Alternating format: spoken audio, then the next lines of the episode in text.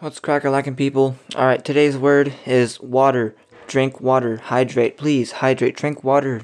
If you don't have any water, go get yourself some water. Whatever you're getting it from, whatever the source may be bottle, tap, fridge, hose, but that's probably not safe. But wherever you can get clean water, drink it. You'll need it. You'll thank yourself.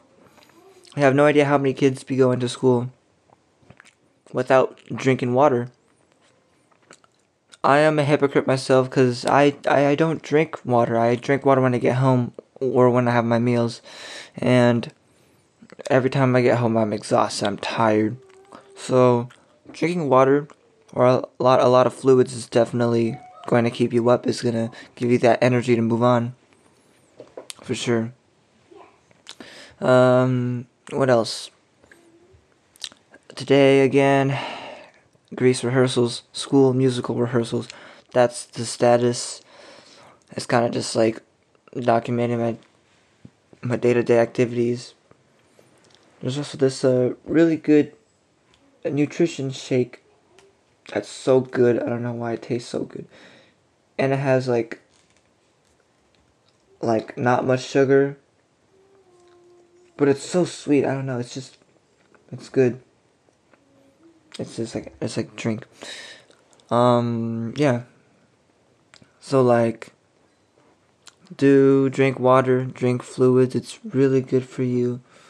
Um like I'm doing it right now. I'm I'm eating too. So uh don't forget to take care of yourselves whatever you're doing right now. Make sure you're not doing too much. Make sure you're sleeping cuz sleep is super important. Sleep is just as important as water, I'd say. But yeah, you do need to drink water. You do need to sleep. It's all good for you. Because tomorrow is going to be another big day and you're going to have to get going and do things tomorrow. So, the best way to prepare yourself, drink water, get good sleep. I'm going to try to do that. I'm going to try to do my history homework as soon as possible and finish it as fast as possible. Also, my math, too. Dang, I've been sleeping on that. But I'm going to try to do that and then Hopefully, I'll go to bed earlier. Yeah.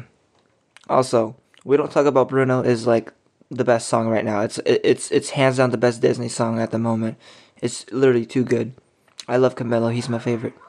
Actually, I like Felix more. He's my he's my favorite. He's goaded. All right, I'll catch you guys on the flip side.